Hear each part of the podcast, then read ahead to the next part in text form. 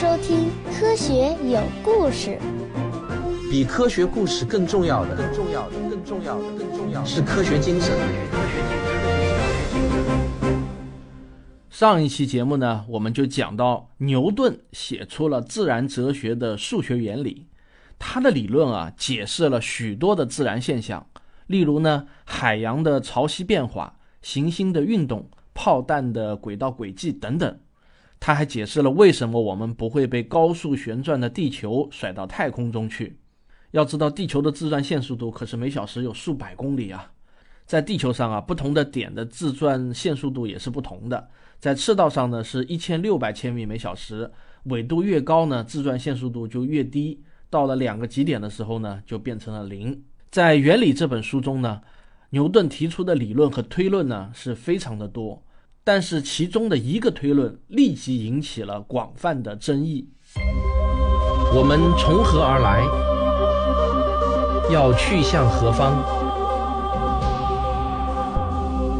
一个星球，一个实验，请听我为您讲述有关宇宙、自然、生命的简史。如果牛顿理论是正确的话，那么地球就不可能是滚圆滚圆的了。按照牛顿的理论呢，由于地球自转产生的离心力的影响，地球呢是一个两极略扁、赤道稍微鼓起的一个扁球体。其实按照他的理论，不仅仅是地球，所有自转的行星、恒星都是这样的扁球体。像木星和土星这样的气态巨星，体积又大，自转的又快，那就更是一个扁球体了。这就意味着。一度经线的长度在北京和上海是不相等的，离两极越远呢，长度就会越短。不过，这个推论对那些测量地球的人来说可不是一个好消息。当时啊，几乎人人都认为地球是个完美的球体，所有的测量人员都是默认这个假设前提去搞测量的。半个世纪以来呢，有很多人遵循严格的测量方法，一直在试图精确地计算出地球的尺寸。第一个做这种尝试的人呢，是一个英国人，叫诺伍德。在他年轻的时候啊，曾经带着哈雷发明的潜水钟跑到百慕大海域，想从海底捞珍珠发财。但是呢，他没有如愿，因为那片海域啊根本没有珍珠，他的潜水钟也失灵了。但这次经历却给了他一些额外的启发。在17世纪早期，百慕大海域在船长们眼里呢，那是出了名的难以定位。原因呢，是因为海洋太大，而百慕大呢又相对太小，海员们没有什么仪器设备能够较好的解决这个难题。当时呢，连一海里的准确长度都无法取得一致。相对于海洋的尺度来说呢，像百慕大这样的目标显得很小，一点微小的计算误差都会被放大成足以让船只错过百慕大的实际距离。啊，我这里说的百慕大呢，就是在大西洋上的。百慕大群岛离美国的北卡罗来纳州很近，但是呢，它是隶属于英国的，是英国历史最悠久的自治海外领地。大概是一九五零年之后吧，有一些人呢，将百慕大群岛、美国佛罗里达州的迈阿密和波多黎各的圣胡安这三个地方呢，硬是画了三条连线，组成了一个三角形。然后呢，就声称这一海域啊，曾经多次发生过莫名其妙的航船和飞机的失踪。称之为呢魔鬼三角，于是百慕大三角这个词就和神秘事件紧密的关联了起来。现在呢都快成了神秘事件的代名词了。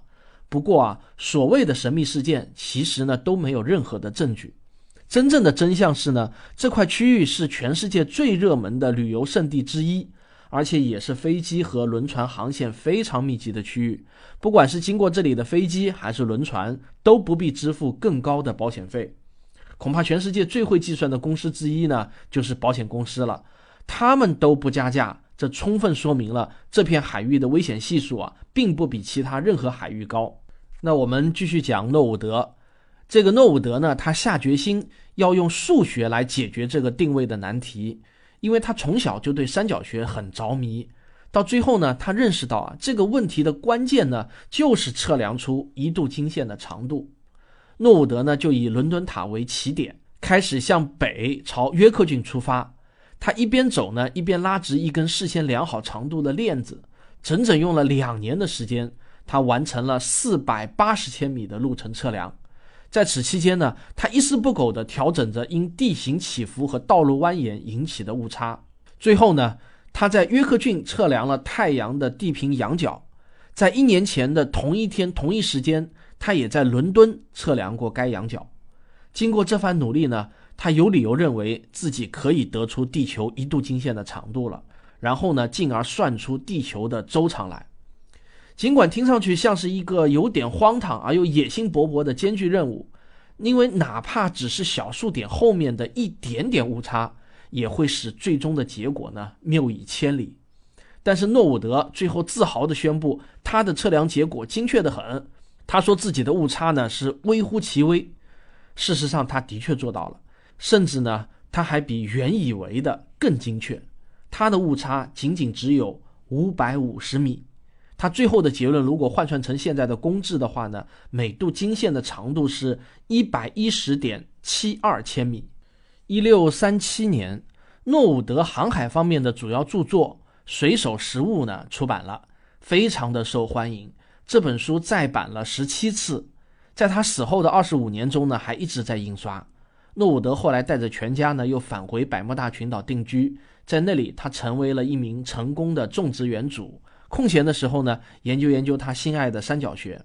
到了晚年的时候，也就是十七世纪的五十年代，百慕大搞起了打击巫术的行动。诺伍德害怕他那些三角学论文中的神秘符号会被当作是与魔鬼交流的证据，而被判处极刑。在提心吊胆中呢，度过了余生。这时候啊，这股测量地球周长的风潮也传到了法国。当时呢，天文学家皮卡德发明了一套极为复杂的三角测绘法，他要用到四分仪、摆钟、地平尾仪和望远镜。这个望远镜呢，是用来观察木星的四颗卫星的相对位置，从而呢来确定天文时的。皮卡德呢就采用这套方法，经过两年的艰苦努力，穿越了整个法国，终于在一六六九年得到了一个更为精确的结果。他宣布呢，一度经线的长度是一百一十点四六千米。这件事呢，让全体法兰西人民颇为自豪啊。但这个结论是建立在地球是个完美球体的假设之上的。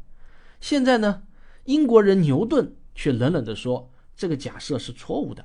皮卡德死后，乔瓦尼和卡西尼父子在更大的范围内重复了皮卡德的测量。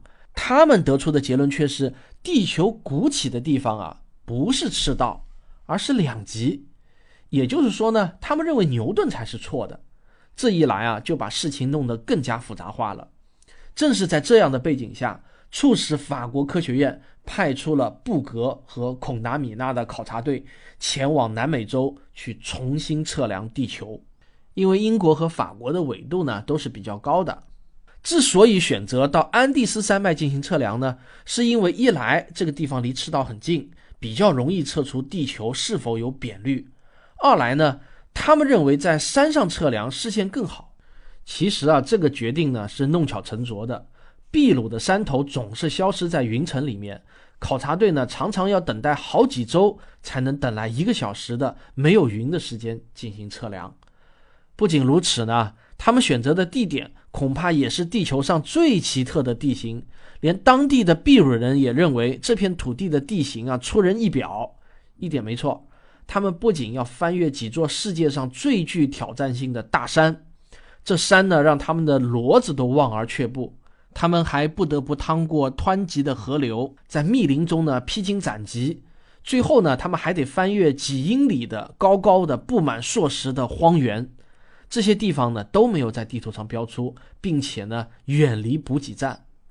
但是啊，布格和孔达米纳这两个人什么都可以丢掉，就是不丢掉他们的坚韧，在风吹日晒中坚定地执行着任务，长达九年半之久啊！就在他们即将完成任务之际呢，却突然传来一个消息：另一支法国考察队在斯堪的纳维亚半岛北部完成了同样目的的工作。他们也是克服了重重的困难，比如寸步难行的沼泽啊、危机四伏的浮冰啊等等。这两支考察队得出的结论都是两极附近的一度经线更长，也就是说牛顿是对的。注意啊，这可是法国的考察队啊，他们很诚实，他们说英国人牛顿是对的。地球的赤道周长呢，比穿过两极的经线圈的周长要多出四十三千米。说实话，从地球的尺度上来考量的话，这点相差真的是非常的微小。地球的赤道周长呢是四万零七十五千米，也就是说呢，经线周长。也就是说呢，这个经线周长啊，仅仅只是少了千分之一的长度。如果我们把地球啊等比例的缩小成一个乒乓球大小的话，你绝对不可能用肉眼看出这个乒乓球有任何的不圆，甚至呢，你用一把螺旋测微器都测不出任何的差别。我们看到布格和孔达米纳用了将近十年的时间，得到了一个他们不愿意看到的结果，而且还不是第一个得到这个结果的。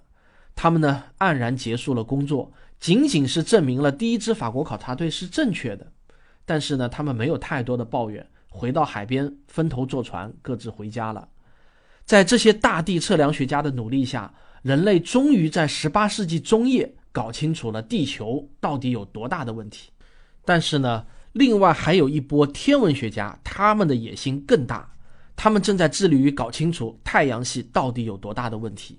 这对那个时代的人们来说，这其实呢就是宇宙的大小，因为当时的天文学家们认为太阳系就已经是整个宇宙了。弄清这个问题的关键在于太阳到地球的距离，也就是日地距离。这个呢也被称之为一天文单位，用字母 AU 指代。为什么这个距离会被定义为一个基本天文单位呢？因为开普勒在一六一九年发现了开普勒第三定律。有了这个定律呢，人类就很容易计算出太阳系其他行星到太阳的距离是日地距离的多少倍。我们来复习一下这个开普勒第三定律啊，各个行星绕太阳公转周期的平方和它们的椭圆轨道的半长轴的立方成正比。大家注意到没有？这个定律呢，把距离和公转周期啊连成了一个方程式。公转周期呢，这个还是非常容易测的。当时的人类呢，早已经把五大行星的公转周期测量的非常精确了。在开普勒第三定律中的这个椭圆轨道的半长轴，就是行星在远日点的时候到太阳的距离。也就是说呢，当时的人们已经知道了五大行星到太阳的距离分别是多少个天文单位。比如说，火星是一点五 AU，木星是五点二 AU，土星是九点五 AU 等等。但是这个一天文单位到底是多少米，就知道的不太准确了。所以呢，当时的天文学界把一天文单位的长度称为天文学第一问题。谁解决了这个问题，谁就解决了天文学中最崇高的问题。就在人们搞清楚了地球到底有多大之后，没过多少年的1761年，将迎来第一次百年两遇的机会，精确测量日地距离。这又是怎么一回事呢？辛苦大家先听一个小广告啊！六月十号，周六的下午两点，在北京的西单图书大厦，吴敬平老师呢将在那里举办他的新书签售会。届时呢，我也会到场为他站台捧场。他呢会给大家带去一场精彩的演讲《黑洞的前世今生》，我也会上台为大家做一个简短的演讲。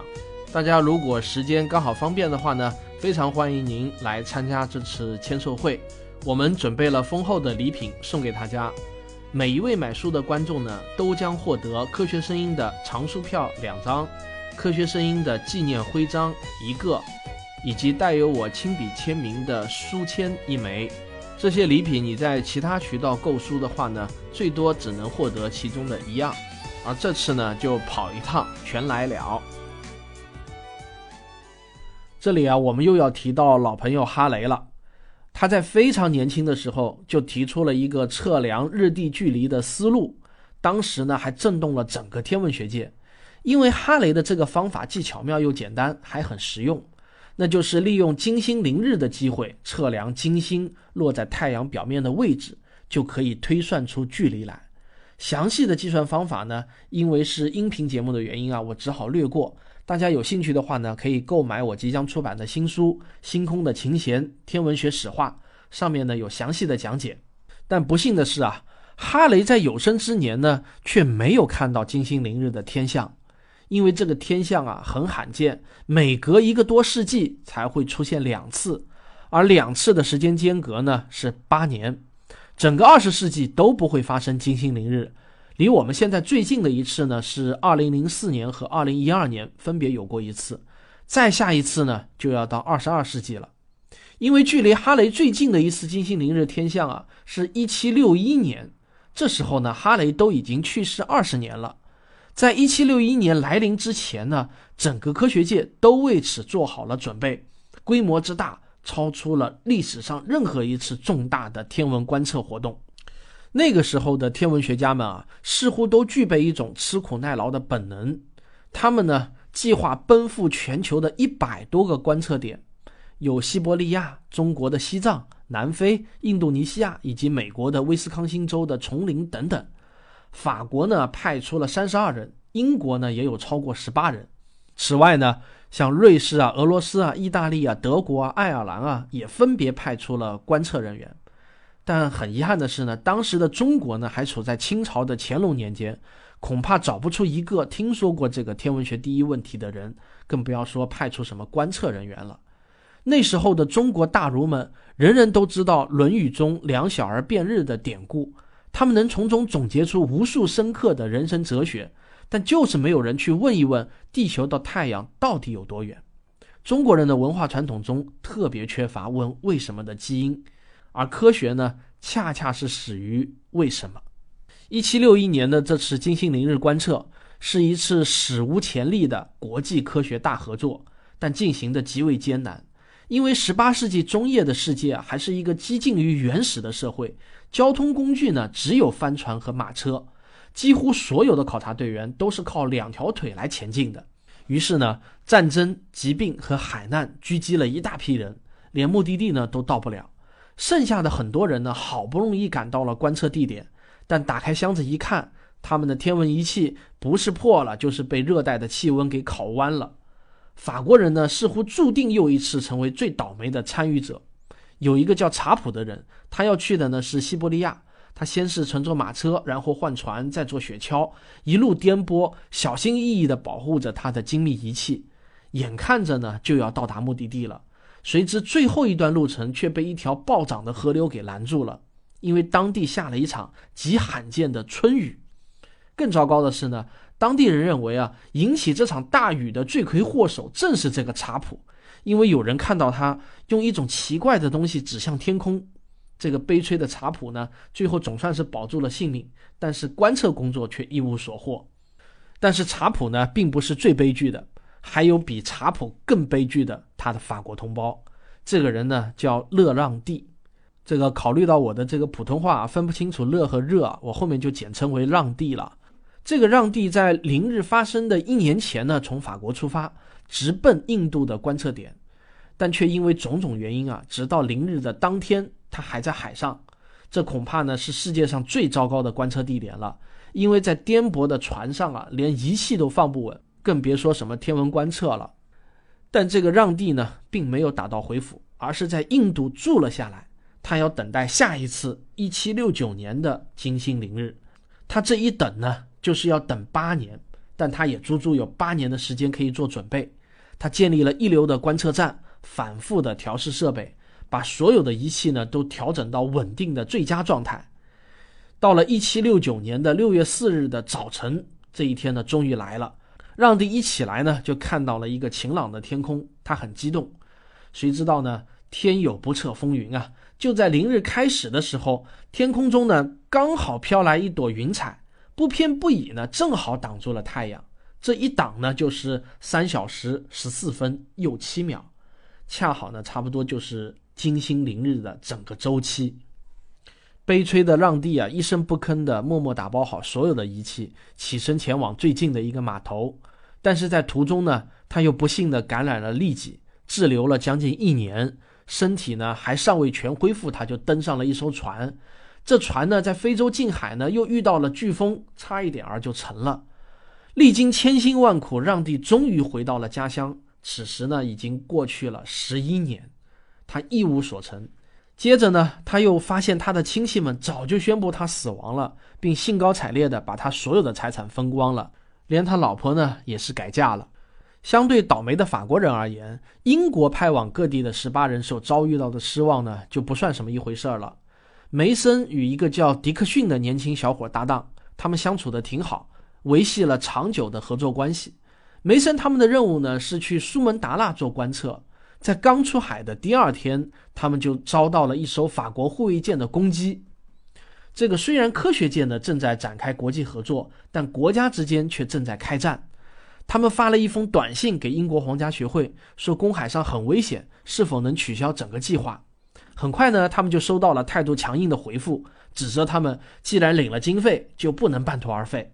国家和科学界都在看着你们呢，如果你们就这样失败了。必将遭受无法挽回的名誉损失，颜面扫地。这个回复呢，让梅森他们感到非常的汗颜，于是呢，就继续起航。但在中途呢，又有消息传来，苏门答腊已经被法国占领了。他们只好在好望角完成了金星凌日的观测，但效果呢，不是很理想。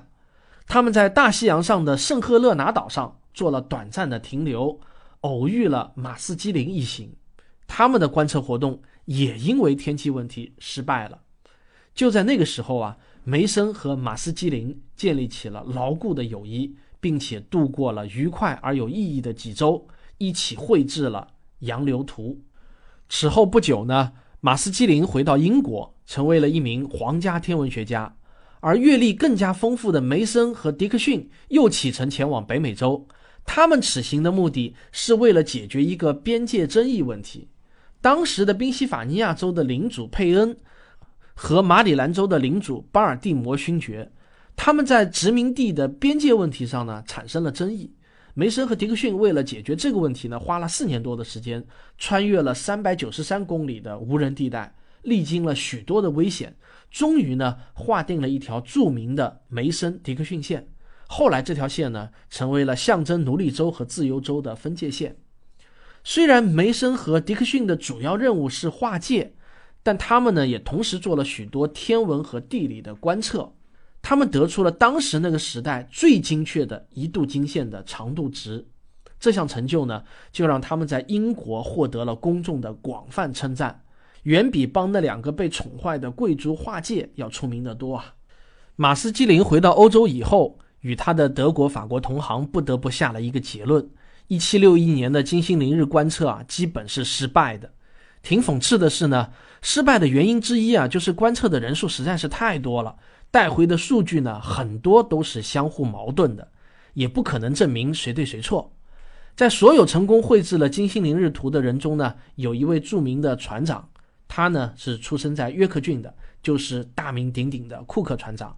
一七六九年。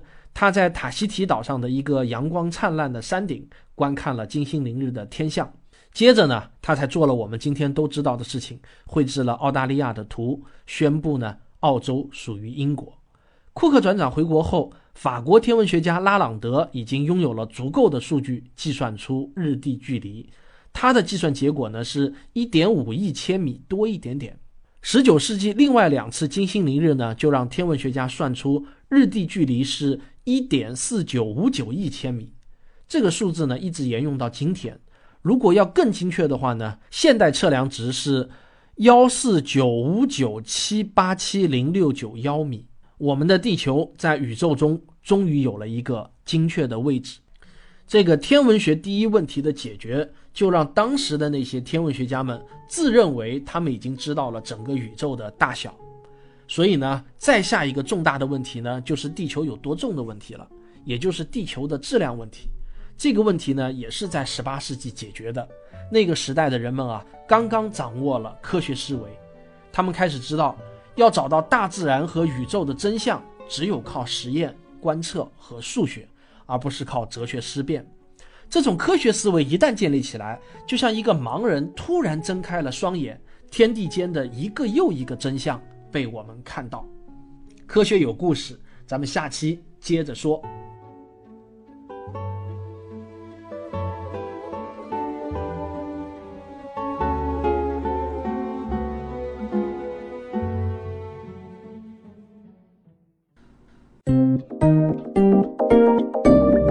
学声音。本期节目的视频版本可以在微信小程序“科学声音”中观看。